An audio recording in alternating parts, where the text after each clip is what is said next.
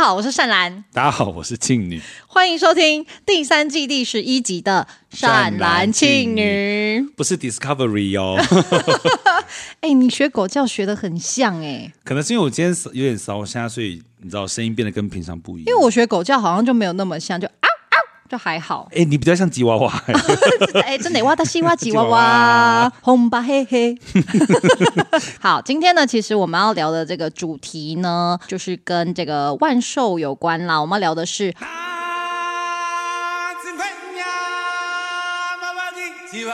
毛孩修仙不设限，动物神信仰怎么这么可爱呢？所以呢，我们今天呢，我们决定要在节目的开头呢，先来帮这位神明庆生。寿星是谁呢？哎。寿星哎，他真的是寿星哎，寿星。好，是农历十月的神明寿星，农历十月十二日，齐天大圣佛成快乐！一二三，齐天大圣佛成快乐，齐天大圣佛成快乐，齐天大圣佛成快乐，齐天大圣 佛生快乐。蟠桃好吃。哎，五指山好重。我们两个还甚至一起做了猴子。对呀、啊，我们两个默契真的是很不得了哎。一等一。好，齐天大圣佛成快乐，快乐。因为齐天大圣其实就是中华文化里面相当相当就是耳熟能详的一个动物神嘛。没错，动物神其实一想一定都会想到齐天大圣。但我是因为上次我们做了功课，我才知道说原来有人在拜他。哦，真的啊，我是蛮小就知道可以拜齐天大圣。真的、啊、很很做科哦，真的啊。对，真的。因为其实我跟庆女今天白天都工作了一整天，嗯，然后我们两个现在是那个打了安非他命来录音。哎，我想要跟听众大德分享一个我上次太累太累，于是有点口误的一个小笑话。好，就是我超累，然后我回到家之后，我还要必须要背剧本，就最近工作比较多，嗯，然后我就太累，我就跟我的室友说，我真的太累太累了，我必须先去吃一下安非他命。但是其实我想讲的是，我先去吃一下维他命，就整个讲错，我室友手机拿起来一一零都按下去了，差点上新闻，对，差点上新闻呢。不红舞台剧女演员吃毒，怎么会不红？不红没有不红啦，还好啦，就普通啊，在那个跑龙套界里算红，大特界女王。对啊，论大特我还是第一呢，真的。好，今天呢，我们哎，除了齐天大圣以外，你还有知道什么动物神职吗？就是我们的班底啊，谁啊？虎爷啊！啊，对，虎爷，我好没有礼貌哦。每次聊什么，一定都会有虎爷。对，虎爷真的很可爱，而且我自己对虎爷又特别特别喜欢，不知道为什么，可能因为我喜欢猫吧。所以你就属虎啊？对啊，我又属虎。哦，对，我差点又以为我我属龙。怎么一直忘记啊？因为一直很想当人中之龙啊。你好歹也是凤吧？啊，对哦，好，那今天呢，我们反正就是会聊一下、嗯、台湾呢，其实有非常非常多动物神信仰，就不止齐天大圣，也不止虎爷，还有非常非常多可爱的动物神。没错。好，那按照惯例，其实我们也是要先闲聊一下啦。嗯，相信听众大德其实也都知道，就是善兰跟信女，就如果有在看我们 IG 的，都知道我们其实是非常的毛孩友好的两个人。什么是毛孩友好？就是我们对于小动物非常。非常的喜欢，那我们自己也都有养毛孩子啊，嗯、像我、啊、我就养了三只猫，我养了一只猫，对，然后我们对基本上对动物都非常友善。嗯、像我记得庆女好像大学的时候就有动物救援过嘛，对，可是那个动物救援它其实引发了很多的发生了很多争端，因为它其实好事情发生是我们在那个排练的时候，突然我们戏馆走来了一只狗，嗯，然后我就突然你知道下意识突然喊一声骷髅。嗯，你知道，因为魔法阿嬷嘛，然后就全黑这样。哦、对耶，魔法阿嬷里的狗狗。结果他突然转头看我这样，然后就向我跑过来。从此他就一直待在戏剧系。嗯，然后他只听我的话，也不知道为什么，就是我叫他做他就做，我叫他握手就握手。他明明就是一只感觉是像野狗的狗。我刚刚听成像野口的狗，我想说，然 后他叫一下，咳咳咳。但是后来它就变成已经有有一点防卫性了。嗯，嗯嗯，只要有人经过那个细管，不认识的人他就去咬人这样。啊，因为他就是要保护细管的大家。对，哦、结果后来就被人家投诉。嗯，然后结果有一,一定要送走，对不对？也要送走。然后那个捕狗大队就来学校。嗯，然后是我们助教。嗯，打电话给我说，呃，有人要来抓狗了，你要不要？你要不要上来看？然后我就骑车上去，我还我抱着他，然后一直一直躲那个捕狗大队。捕狗大队一直狗一直一直一直跑，一直跑，一直跑，然后最后还是被抓到。然后后来逼不得已的情况之下，只好从那个时候开始找人说，可不可以哦领养他吗？领养他或什么的。嗯嗯，但我想要分享一个，就是那时候他已经知道他没办法再跟我一起。回台北了，因为我们送到台东去。呃，以往比方说在戏馆，我要骑车下山，他一定会追我。嗯，然后我每一天还要去想说要怎么样可以甩掉他。嗯，可是那一次他好像就知道说我不会再回来，所以说我一放下他之后，他就没有动，他就一直在那边看我。那你反而会很难过吧？对啊，我就想说他为什么没有这一次没有很激动这样子？结果他就是这样在那边看我离开那个学妹家，然后我就上车。哦，那你有哭哭吗？我记得有红，就是一红了眼眶这样子。嗯，以前我们北医大戏剧系的时候，我入学的时候啊，嗯、我们系上也是有非常非常多戏狗哎、欸。嗯，戏剧系好像对狗非常非常包容。我记得我那时候全盛时期，系上可能有五六只戏狗，而且戏狗是全部都跟整个系上的人是非常要好的。嗯，甚至有一只叫阿牛的狗，它会陪女同学，就是晚上只要排戏排到太晚，因为我们学校北医大的宿舍其实在山上，然后。然后戏剧系比较靠下面一点的位置，嗯、然后那个戏狗都会陪排戏到非常晚的女同学走那个山路回宿舍。啊哦、对，是非常有灵性的狗狗。只要是流浪狗来到北艺大校园，然后北艺大其实都会蛮照顾的，甚至还成立了校狗大队，是一个偶像团体吗？呃，大家好，我是霹雳狗。大家好，我是阿拜，我是阿牛。没有，就是有一群学生自发性的组织成校狗大队，然后、嗯、呃，这些学校的狗狗，他们如果有生病或者是有一些状况，校狗大队就会带他们去看医生。这哦，这个很棒哎。对，以前我我不知道现在的北医大了，应该也是非常的动物友好，毕竟有养牛啊，嗯、以前还养过天鹅，但被野狗咬死了。哇天哪，这是可怕的故事。对，但是学生们跟老师们的整个风气都是对于动物是非常包容跟友好的，也会有那种很恐怖的流浪狗啊，就是他们会去追机车的，追着你跑或什么。但他，我觉得校狗有一个特性，就是他们会保护学生。对对对对，我觉得这点超级有灵性。对，所以说有那种很疯的狗，他们都会反而去你知道制止它。对啊，所以我因为我小时候其实家里都没有养过宠物，嗯，然后我算是进了北艺大之后，我才开始学习怎么样跟动物相处。哇，你以前比方说朋友什么的亲戚都没有养狗？我们家很奇怪，就是爸爸妈妈两边亲戚都没有任何人养宠物，所以我在入大学以前，对于家里有一个宠物，或者是对于狗狗、猫猫，全部不知道怎么相处、嗯、啊，嗯、所以你也不知道怎么摸，怎么让它坐腿上，什么都不知道。对对对，大学的时候我就开始知道，我对于动物的生命，我是会看待的很很重要，很、嗯、很希望他们都健康快乐，很平等的看的。对，然后直到我后来自己养猫嘛，嗯，养了猫之后，我就更发现我真的非常非常在乎他们的感受。嗯，听众大德应该都知道，就是我其实有在吃蛋奶素，嗯，然后吃了一年半，但是整个过程我不知道我们在节目讲过，我有吗？嗯，好像，好像没有吼，没有。对，但因为反正今天我们要聊动物嘛，我可以顺便讲一下我对于呃为什么要吃素食的一个理念，跟动物有关。对，我完完全全，因为大部分的人听到我吃素都因为是善兰嘛，大家都以为我是宗教狂热，可 是 是因为有加入佛教所以吃素。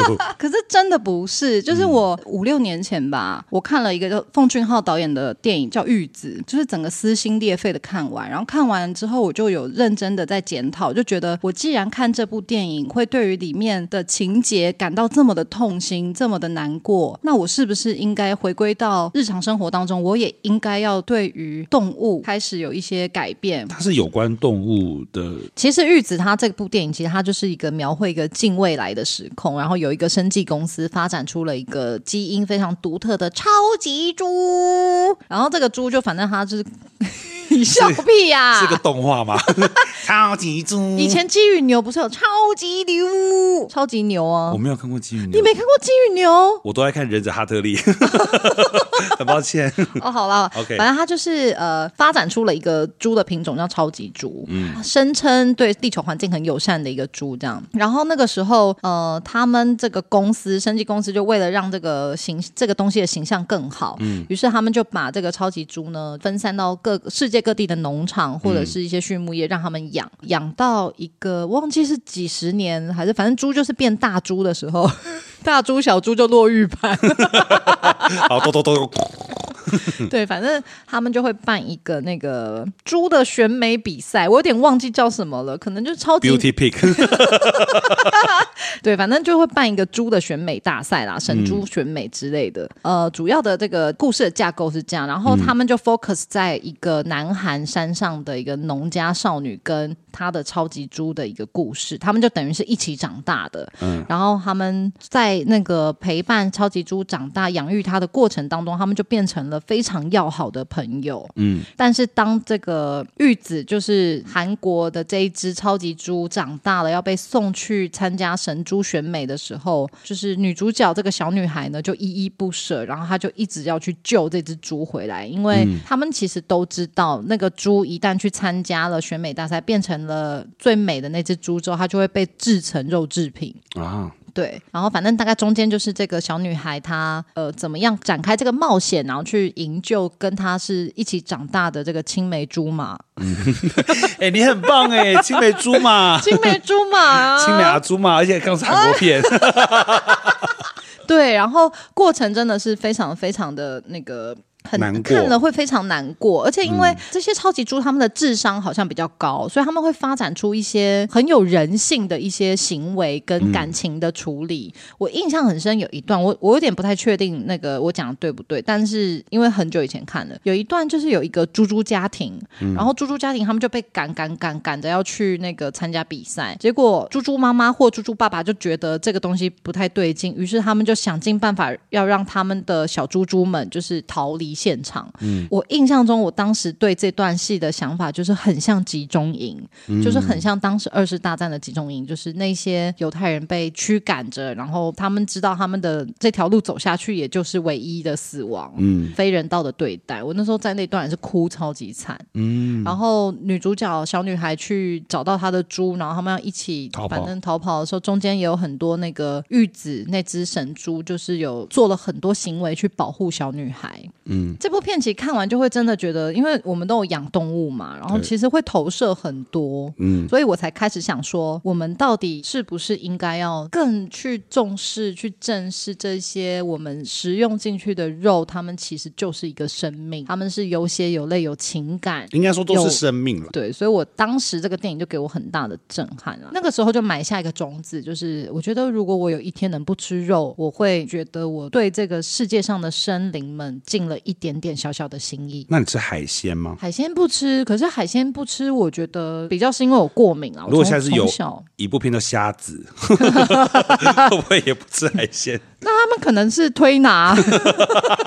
其实我说实话，我刚开始不吃肉啊，吃蔬食最难戒的是生鱼片呢、欸。我刚刚虽然说生鱼片，我我海鲜过敏是甲壳类的海鲜过敏啦。嗯，可是鱼我其实是喜欢的，但我不吃熟的鱼，我只吃生鱼。嗯，然后当时我真的是每次看到生鱼片，我都真的心情很难熬。唯一唯一我有点跨不过去的坎就是生鱼片。我记得有一次我们在你家吃饭，然后我们有叫生鱼片，有吗？有，哦、那时候你刚开始在不吃肉，嗯嗯嗯，嗯，所以你看到那个生鱼片，你真的脸很臭，因为真的要花时间、花意志力去忍呐、啊。我觉得真的，啊、因为我们都是从小吃肉杂食长大的嘛，啊、你你真的生命中突然少了那一块，会很需要意志力来处理啦。但因为我本来对于牛啊、猪啊，就是这些肉都可有可无，但生鱼片我真的就是花了非常大力气在。跟那个贪吃的这个欲望，就是非常的奋斗啊。嗯，好啦，大概玉子的电影，我其实蛮推荐。嗯、呃，如果你今天听完这一集，你有一点想看的话，真的去看，我觉得会在你心中埋下小种子的啊。嗯，对，这个那那个是什么？蔡健雅也是讲，他之前看了一个那个，嗯，讲好像是朋友一样。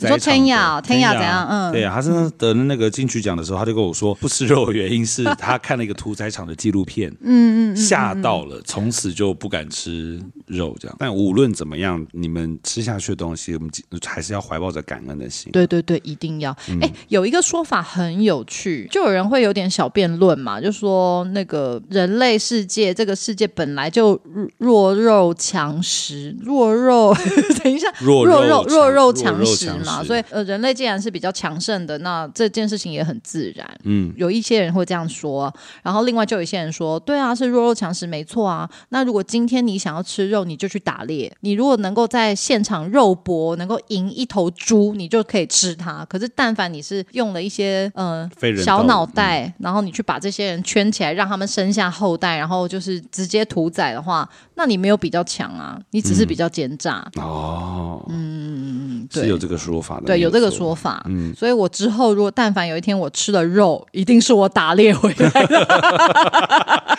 我 我就扛着这个山枪哦，走在永和街头。今天怎么有山猪肉啊？然后你讲一下说，哦，我今天到这个阿里山的时候，哦，这边这个好冷哦，这个。对，有一说是这样啦。对了啊，再岔出去讲一个小小的，就是那个时候去对岸要去演出的时候，出发前一两个月吧，反正就跟赵一兰聊到这事，嗯、赵一兰就跟我分享了一个说，如果你到时候去对岸，然后你找不到蔬食吃的话，你一定得吃肉的时候，他就教了我个小 paper，，我觉得超好笑。嗯、怎么样？他给了我一串咒语，叫“吹肉往生咒”。我不敢相信这是什么东西，而且是赵一兰给我的。这不是是库洛魔法使才有的东西？对，他真的是一个那个梵文的咒语，然后赵一兰找了那个文字资料给我。他也找了那个 YouTube 上怎么发这些咒语的音的一个音档给我。那这个念了干嘛？开饭以前，你念那个咒语，你就帮你现在餐桌上所有为你死去的这些动物生灵们，直接超度他们，让他们的呃，因为被杀害留下来的怨念或者是什么的，直接帮他们升华，然后直接利用这个吹肉往生咒，让他们去到更好的下一个次元。那你每一顿都可以这样？对啊，是没错啊，好像是藏传佛教那边的一个吹肉往生咒。嗯、我目前还没有试过，因为我记不起来那个咒语。所以说你随时要放在你的手机里面，用播的，用播的。但我觉得这个咒语它的出发点也是因为想要让动物们安息，确实是啊，对啊，也是感恩他们啦，抱持感恩的心。对啦，就是这些。如果他们的生命一出生就已经注定是要奉献给大家的话，嗯，那起码让他们的生命不要白走一遭，你一定要成为更好的人，不要浪费食物啦。对，然后也不要让他们变成厨余，你就好好的食用，然后。做一个好人。哎，既然是善男信善男信女，你说换我要换搭档了，是不是？信女，那我要找谁？呃，苏建信。会不会太高啊？好，既然是性欲太高，没有。我讲说，既然是善男信女，你相信我们如果有厨余的话，到地狱还是要吃完吗？我其实蛮相信，就是食物不要浪费，因为那些都是生命啊，他们奉献了生命给你嘛。对对对对对，对。所以像菜就还好，变泡菜。没有啦，因为粒粒皆辛苦嘛。不管你吃到的任何的食物，它都是经过非常非常多的人的呃辛苦辛辛苦，所以才、嗯、你才可以吃到食物。对对，所以千万不要浪费，因为这样。真的是不好啦，不能走啦，哈，没错。那其实台湾它真的，我觉得算是非常非常的动物友好的一个宝岛，因为台湾真的就是有非常非常多的动物神。是，对。那今天我们这集呢，就要来告诉大家，台湾动物神有哪些。我在这里做一个预告，我觉得很多动物神它的名字根本就是复仇者联盟里面会出出现的角色啊？为什么？很帅耶，这些名字。啊，对，因为动物神的那个名字都非常的霸气。没错。好，第一个呢就是我们的老朋友虎爷。虎爷，他又称黑虎将军跟下坛将军，是我们台湾最常见的动物神。对，那凶猛的老虎，只要被神明收服之后，就会成为助手。因此，各位，如果你们在土地公庙看到有人在那个侍奉虎爷的话，就代表这个土地公曾经有收服过老虎，当做坐骑。哦，天哪，那其实武松也可以当土地公诶。对，但武松可能本身没有那么善良啊。武松是好人吧？因为毕竟他打虎，哎呀，可是虎会害人。对啊，虎会害人呐、啊。他跟周楚除三害是一样的啊。他就是为了保护李李明嘞，他是李长李。长对，今年要不要出来选啊？我要选周楚，我要选周楚，然后、啊、选武松啦，他比较壮。好、啊，选武松好了，应该他拉得到武松店的赞助吧？很好吃诶，我以前吃肉的时候很喜欢。OK，好，继续。OK，听众大人一定更熟悉，就是他虎爷是小孩的守护神。嗯嗯嗯。如果小孩身体不好、比较难带的时候呢，父母或是长辈就会让小孩拜虎爷，成为弃父，就 K 贝啦，祈求小孩能够如虎爷一样威猛健康。嗯嗯。而且虎爷他多半都会在神桌的下方嘛，跟小孩其实是比较亲近。对他的视线来说，小朋友走过去会跟虎爷平视。嗯对，所以说，小孩子就会很常被虎爷吸引。嗯，那祭拜虎爷的贡品也很特别哦，会以糖果、饼干、鸡蛋为主，但是也有一个例外。对，那个北港武德宫啊，他们的黑虎大将军他就不吃荤的东西，嗯，因为曾经有神明降价，只是说，呃，黑虎大将军吃素，他不吃荤。没错，各位听众大德，如果去北港武德宫的话，也可以去看看虎爷哦。居然是这个结尾，不是应该是？如果你们去北港武德宫的话，就可以带一些那个素果啊，鲜花素果去找虎爷。我刚刚心里面其实是想说，希望你们带素食过去，可是他讲话嘴巴太懒，这样你可以去看他。哎，不过其实庆女有讲到嘛，就是土地公收服了老虎之后，他就会成为他的虎爷嘛。嗯。但之前我们讲那个保生大帝，就是那个顾大家健康，自己心理健康，自己心理健康，对，就是比较善妒的那一位。对，其实保生大帝他的虎爷也是他收服来的，但他的故事比较像是他经过了一个地方，然后那里的老虎吃了一个妇女，妇女的发簪就卡在那个老虎的咽喉，嗯，就看到那个老虎就是作乱之后，自己又被。卡到快死掉，他就去救那个老虎，帮他把那个发簪拿出来。嗯，然后那个老虎就非常非常感激保生大帝救他一命，于是就自愿成为他的坐骑。坐骑，对，然后还跟保生大帝就 promise 说他再也不吃人，他要当一个好的老虎。所以他也是吃素喽？嗯，不知道，他可能不吃人，但他吃猪啊，哦、就跟你不吃牛一样，不吃牛的，所以他还是吃一些饼干、糖果、鸡蛋这样子。对，然后反正保生大帝就有一个医虎猴的。一个这个故事，一虎猴，什么？一虎啊？哎，虎老虎的喉咙啦，医虎猴啊，他医治老虎的喉咙，医虎猴不是台语啦，你刚刚是不是觉得是台语？他说医虎猴是啥？医虎猴医治老虎的喉咙，对啦，对，好好。第二个呢，是一个很帅很帅的动物神诶，我觉得他很适合被有一些漫画家拿来画成动漫角色，没错，就是猫脚冥王。好帅的名字，哦，真的超帅！猫角冥王呢，他是来自地府的猫咪神，他由北岳大帝钦点，指派下来接引动物灵。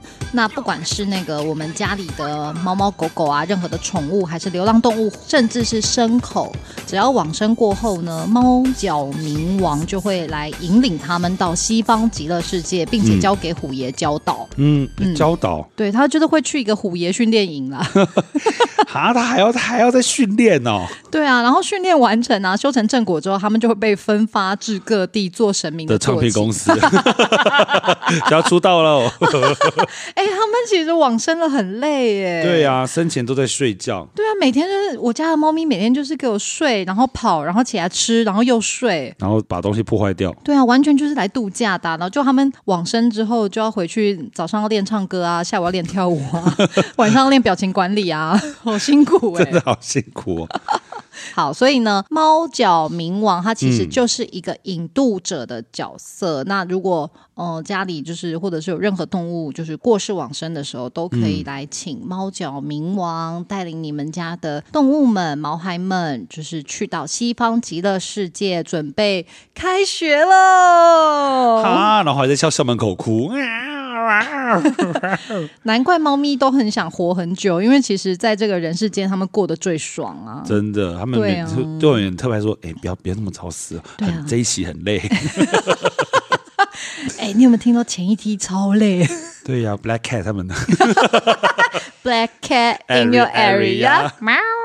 好，好，那接下来呢，都要跟大家聊的就是猫将军，也是很帅。对啊，猫都有好帅的角色哦。猫将军传说呢，发生在清光绪年间，宜兰头城福德坑出现了一只猫妖作祟。不仅吃掉了许多的家畜家禽，还使人类纷纷染上怪病，不自觉的就会模仿猫咪的动作与姿态。哎、欸，这根本就是 cat 啊，猫女或是猫女啊。对啊，这完全那然后原来那边有猫妖作祟哦。对啊。OK，好，反正呢，猫妖呢就让那个福德村的村民变得极其诡异，当地的居民呢走遍了。所有的庙宇求神问佛都无法收服此猫妖。后来猫妖自行找上了鸡童传话：若福德坑居民愿意为我建庙，我猫就不再作乱作祟。并且呢，这只猫妖还保证说会护佑福德坑，成为福德坑的守护神。于是隔年，居民们速速的建庙立寺，命名为天神宫。建庙过后呢，福德坑确实找回了过去的平静跟祥和。这只猫妖果然说到做到，成为了庇佑福德坑的守护神。我实在很喜欢看你这些廉价表演，这种廉价表演就是差不多五块钱我都嫌贵。好的，你觉得这只猫妖是不是其实它有点情了？对。我刚刚正要讲，我觉得他整个人那个行事作风，我很不欣赏。我超不欣赏这只猫妖的。虽然你现在是猫将军，但是你完全就是为了想要有那个立庙，然后你前面作乱，这整件事情就是完全在擒了整个福德坑的居民。哎，真的啊，一定是巨蟹座。而且他凭什么本来是妖，然后去找神说，如果我这样子的话，干嘛利益条件交换，然后之后就变将军这样？呃，妖啊魔啊，就是他们跟仙啊神其实就一线之隔。他们今天其实都是有法力，都是有。修行的，只是他们如果把它拿去做坏事，他们就是妖跟魔；但他们拿来做好事，守护人民，就是神啊仙这样。嗯，好吧。对，你 真的很带入情绪哎。对呀、以后去福福的跟瞧一瞧他。好，那我们介绍完两只猫咪的神指之后呢，现在要换狗狗喽。对啊，刚刚想说怎么都只有猫咪呢？嘿娜嘿娜。呃，接下来下一个呢就是一犬公。清乾隆五十一年间爆发了林爽文事件。林爽文与天地会以反清复明为号召，发动了抗清民变。林爽文一众人攻克彰化后，挥兵南下，战事蔓延中南部，当时内忧外患。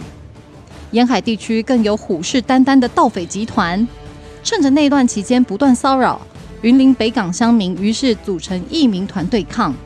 团员据传有一百零八名勇士跟一只勇犬。当初跟着义民团出征的勇犬为一只非常有灵性的猛犬，每当面对敌人时，不仅会事先预警，在打斗时更是勇猛，每每都令敌方心生畏惧。猛犬和义民团在一个战乱之中壮烈牺牲。北港乡民为感谢其勇猛护主、对抗敌军的精神，便将其与义民团合葬，共同祭祀，并封为义犬将军。对，以上呢就是这个义犬将军、义犬公他的一个小小的故事科普。嗯，对。你刚刚演的也是差不多有七块钱了，我觉得有高级一点点。不是，但是我刚刚我我觉得我刚刚演的有一点欠缺排练。没事，因为我觉得廖元庆其实他表演最厉害的，真的就是即兴。哦，对，我觉得你，我觉得你即兴真的很屌。好，谢谢谢谢。好，回到怎么会放在这个这些上面演义犬公？好，回到那个义犬公啊，义犬公他其实非常非常的疼爱小孩，所以有许多的家长啊，他们如果家里的小孩不乖乖的时候，他们就会特别去向义犬。将军求一个乖乖衣回家，就希望一犬将军可以好好的庇佑家里小孩。乖乖衣，对，怎么样？你有你是怎样想到那种乖乖水那种东西是不是？这样说乖乖衣，哎，我那买买进来穿穿看好了。看可以乖一点，好。但是我觉得义犬将军也有另外一件事情蛮特别的。嗯，你可以说说看。就是他对于找回失物也相当有一套，尤其是家中如果有宠物走失，可以向义犬将军祈求询问，希望那个爱犬可以回来。是不是因为狗狗的鼻子比较灵啊？因为狗狗好像很会找东西。哦、你看，像是缉毒犬，嗯，然后或者是搜救犬，对呀、啊。哎，那如果是这样子的话，小孩找义犬公也可以找虎爷，但是好像不太一样哎，就是感觉虎爷比较那个凶猛一点的在管教小孩。哦，但是义犬公感觉就是像家里的狗狗那样陪伴他长大，并且保佑他乖乖的这样。对哦，只是只是不不太一样的范畴啦。对，不太一样的管教方式吧？你看人家都说什么华人虎妈？一个黑的，一个白脸啦。对 对对，黑啦。对，反正家里如果有小孩就是不乖乖的时候，嗯、大家就是可以去找虎爷求一下，或者是找这个义犬公求一下。没错，他们都会保佑你们家的小朋友乖乖。那如果各位你们的那个爱犬啊，或是家里面毛小孩走失，也可以请义犬公帮忙。好，下一个呢？下一个。是什么？是什么？下一个是烧烤店的名称。牛将军，这很适合哎、欸，是不是？而且感觉像台中地区的才会有的。对，那种跟乌马打对台，对啊，很大间那种。好，好牛将军。牛，它也是神明的坐骑。嗯嗯嗯，在嘉义的惠民牛将军庙，主神就是水牛，不是谁的坐骑，它也不是谁的护卫，它实实在在的就是奉祀这个水牛本人。对，因为大部分的动物神啊，它其实比较都会是要么虎爷嘛，像是神明的坐骑，嗯、那要么什么一些猫脚冥王啊，或者是猫将军，他们其实都比较是一个庙里面的陪祀。嗯，对，就不会是主神。嗯、但是这个牛将军呢，他就是。这间庙的主神是，嗯，牛将军的传说，就是在明正时期的时候，就是这个郑成功，他给百姓八头水牛到嘉义开垦，这样算慷慨还是不慷慨？有一点不太清楚。嘉义很大，哎，他只给八头，给八十头差不多吧？哎，所以累到变将军了。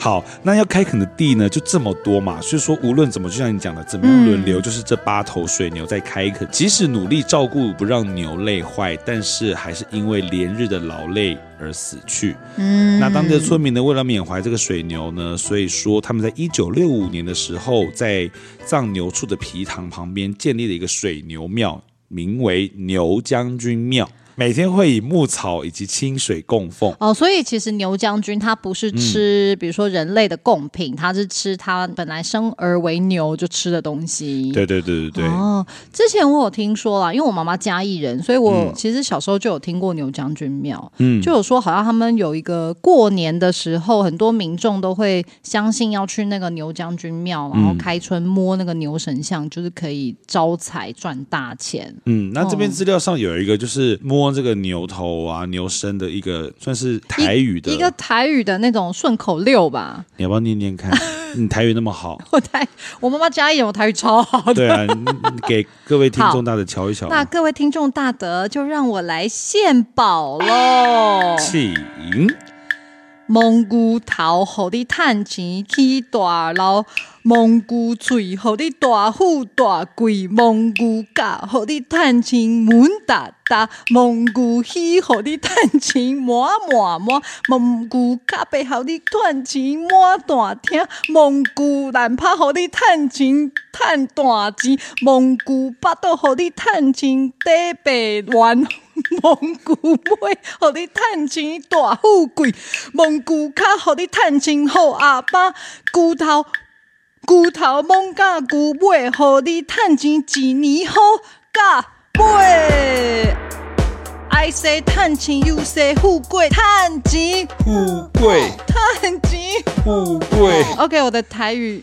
就差不多是这个等级，很棒哎，根本就是永和的李永芝啊！我可以吗？这个，啊、那我现在倒着念给大家听。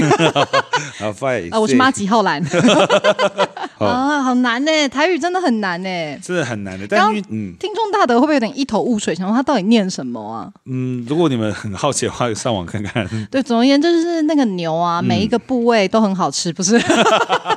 你说现在牛排馆会有哪个部位哪个部位那种？对，其实他就是在说这头牛啊，不管牛的任何一个部位，你摸哪里它都会赚钱啊，赚到可以摸啊摸啊摸啊或摸哒哒什么的，滴滴滴滴滴滴摸啊摸啊摸啊，嗯，对，反正就是可以赚很多很多钱。那、嗯、如果呢，过年的时候啊，大家刚好去嘉义走春，就可以去嘉义惠民牛将军庙去摸一下牛，好不好？祝福大家。哇，这一集又讲到了招财啊！对，而且你知道华尔街有一只牛吗？就华尔街有一只牛，然后据说它摸它的那个软蛋，就是也可以发大财。红色的吗？我忘了，但我只记得那个软蛋被摸到很金光闪闪，整个都摸到亮，对 对就像是那个，哎、嗯，是朱丽叶吗？对，摸她奶就是感情会顺吗？对、啊，第一罩杯变变成 A 罩杯，他也是整个奶被摸到亮晶晶啊。那尿尿小童应该没人摸他鸟吧？他可能没有保佑任何，可能越摸越小。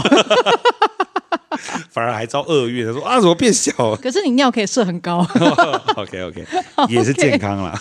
好好好，最后最后一个，它应该不算动物神明，它应该算嗯，应该说它的那个职位有保护毛小孩。对，可是它的整个的造型有一点点像希腊神祇，哦、因为希腊神祇都会有那种半人半兽的造型嘛。哦，对，那像是人，然后是马身体。对啊，对啊，像然后，所以我们现在要介绍的这一个神祇呢，它它其实就是一个半人半兽的一个神祇的造型，它叫做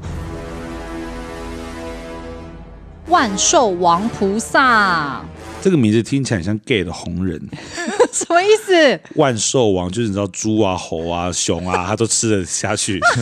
万寿王菩萨，感觉在那个 gay 吧很红。可是能够各类型都吃得下去，我觉得很不容易耶。因为大家通常都会有所好啊，像我就比较喜欢猴，干我屁事啊。所以他是菩萨哦、呃，所有的所有的对、啊，他都要度化他们，对啊，都要拜他，都要督督化他们，要度化他们，把他们督到那个极乐世界去。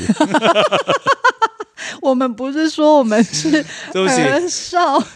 万寿王菩萨，我们只是节目效果。哦，对，我还在乎我们是儿少皆宜的。对不起，万寿王菩萨，我们真的一时嘴贫，请你原谅我们。真的，对对对对对，我们就是会讲这些下流的东西。好好好，OK。那我们来认真的介绍一下万寿王菩萨给大家听。好，万寿王菩萨呢，它位于巴黎的一间特殊的庙宇。是的，是的，它就供奉了一尊菩萨，据说是专门守护毛小孩的守护神。不仅如此呢，它其实还可以协助四。主与往生的这个宠物沟通哦，沟通师。对，那我刚刚有讲嘛，这个神明它其实就是拥有动物的身躯、菩萨的相貌的一个神祇的样子。嗯，那它的法相呢，就是四肢呈现了哺乳类动物的样子，背上有两对翅膀。嗯，它的神像的四周呢，也有不同的动物环绕着它。嗯，于是这也就意味着，不管是天上飞翔的鸟啊，地上行走的动物啊，甚至是在其守护范围内的所有的世间。生灵，它都可以守护并且护持。哎、欸，这个我会让我想去看它的到底是，我也很想看是什么样。对啊，因为感觉在巴黎，对巴黎其实可以去一下，就查一下可以去一下。嗯、然后它里面好像庙公还是住持，其实是可以跟万寿王菩萨通灵的。所以如果你有一些动物的你想要沟通的事情，其实可以去这个庙，嗯、然后他就会帮你跟万寿王菩萨沟通，嗯、就看你们家毛小孩有什么话要跟你讲。嗯嗯嗯嗯，很很很贴。贴心呢。其实我觉得现在啊，大家对于毛小孩，其实有我们之前也有一些集数有讲到嘛。比如说，我们浩哲在夏日特辑来的时候，我们有讲到，就是现在有非常多的庙宇，他们都会有毛小孩的普渡大会。对。对，那其实除了普渡大会以外，也有非常非常多的庙宇，其实有在做呃毛小孩的光明灯，就是专门专属于毛小孩，帮、嗯、他们点光明灯啊，或点平安灯。嗯。那我觉得这件事情其实真。真的会让我觉得台湾就是一个不管是人或者是对于动物都会觉得非常平等的一个地方，所以我，我、嗯、我其实是很爱我们有这么这么多这种万物皆平等的一种概念的，对啊，觉得很感人嘛。越来越多的人会把动物也会视为一种跟我们一样的有什么仪式啊，或是像这样的光明灯什么去照顾他们。嗯，因为就是一视同仁嘛，嗯、就是我觉得会有一种无分高下的感觉，我自己是非常非常喜欢，就像家人一样。对，完完全全就是当家人，嗯，所以其实过年的时候啊，大家除了帮自己点平安灯啊，点这些光明灯啊，嗯，就如果你希望你们家毛小孩啊，在那个训练学校也可以出类拔萃，就帮他点 文昌灯啊。或者是啊，你其实好想要配种配小孩，你就帮他点桃花灯啊，不可以配种啦，不可以配种啦，对啦，不行啦，我们要那个用领养好不好？代替那个购买好不好？没有任何一个生灵是生下来服务人类的，真的，他们都有自己的生命价值的。对啊，你刚刚讲什么？讲到那么多动物，想要分享一个我呃，不知道从几年前，我很常在路上捡到鸟的尸体，真的啊。一个礼拜可能会有两到三次哦，然后有一次是在路上的时候，发现一个这么差不多像我大拇指一样这么小的鸟，应该从鸟巢。大拇指一样的鸟真的蛮小，就真的很小啊！想说今晚怎么这样哦？然后还它就在吐血啊，因为应该是从鸟巢，那是雏鸟，雏鸟。嗯，然后我就把它抱起来，然后就把它想说我要赶快去送医院什么的。在送医院的过程当中，它突然好了，它这样一直看着我，然后结果后来我到我下计程车那一刻，它就闭上眼睛。安息了吗？安息了哦，就他，你知道，他其实特地起来谢谢你，可能像有点像回光返照那样。嗯、对，然后我在路上也常遇到很多，我必须要去帮他，你知道埋起来或者什么样，可能就赤裸裸死死在路上，鸽子啊什么的，各式各样的鸟呢。因为很适合你，因为 因为你也是阅鸟无数啊。我只能说我是万兽王菩萨。那我们就闲聊一下别的。好，不管是天上飞的还是裤裆里的哦。那猴啊、猪啊、什么熊啊，你喜欢什么？熊啊，真的呀？对啊。啊，我不知道哎、欸，我还是第一次知道。呃，应该讲说，我觉得现在这个分类都有点太狭隘了。哦。因为你看，如果有人他没有那么壮，但好留胡子，那他是什么狗啊？我不知道哎、欸，我不知道哎、欸。平颈肩。不是，因为我现在有很多人，他们就会去分说啊，你你是猴，对，就是有点分类分类，所以可能猴就会不是主流，哦、他们就会被怎么样？那熊哇，你只要留胡子，你就是主流。就我觉得很多时候，反而如果对于这个，对啊，你说我们大家为求平等，就一直在说我们不要被贴标签，不要被贴标签，嗯、结果疯狂的还是在自己的小族群里互相贴标签呢。真的、啊，而且应该讲说，外界给我们同志贴标签，可是我觉得有时候同志是给我们自己的族群是，你知道。反而是建起围墙，你是猴的，往我们是熊的，我们就是不能够来往。对，我的意思就是这样啊，啊对啊，明明就是在对外说我们一切都要平等，请一视同仁，我们、嗯、我们也有我们的人权、嗯、自由、平等、爱，可是却在自己的小圈圈里疯狂的，嗯，互相的，嗯、我觉得那个感觉不太好。我之前在 D 卡还看到一个，就说有一个 gay 就发了一篇文章，就劝导。哦世间上的灵，你们不要再，比如说不要再跳 K-pop 的舞了，然后被那一片气死。然后你们不要什么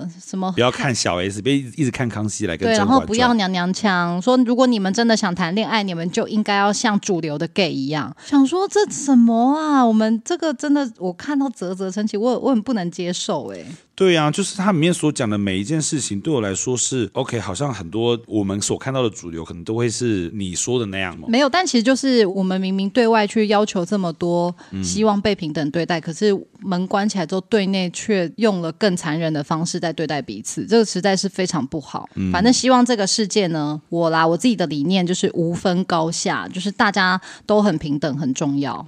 嗯，对。好了，其实也是扯远了。在节目的最后，主要这一集呢，我们就是分享了很多动物的神给大家，因为我觉得大家可能对人类的神比较熟，那动物神就是真的不太熟啦。而且有些应该有可能只知道虎爷。对呀、啊，或是齐天大圣。嗯，那这一集呢，我觉得我们刚刚虽然开头有祝贺了那个齐天大圣佛成快乐，可是因为齐天大圣就是保佑我们这种做创意事业的、做演员的，所以我们我觉得我们还可以。所以我们现在要去买个蛋糕，还是 不是？我觉得我们可以在最后还是一样再庆生一次，就是希望他多多保佑我们。好，请听众大德，我们一起来。唱生日快乐歌给齐天大圣吧！一二三，齐天大圣佛成快乐，齐天大圣佛成快乐，齐天大圣佛成快乐，齐天大圣佛成快乐。希望你祝福世界上所有的动物，然后护持他们，也保佑善男信女能够越来越好。谢谢，谢谢。好的，如果你喜欢今天这一集呢，也请推荐给你的亲朋好友，并且要下载单集，还有别忘了要给我们五星好评哦。好，听完这一集呢，有什么想要跟我们分享的，都可以在 Apple Podcast 的留言区，或者 Spotify 的留言区，或者是直接私讯到 IG 的小盒子，我们都非常非常的开心，能够跟各位大德互动。没错，好，非常感谢您今天的收听，安。妞。这集没了。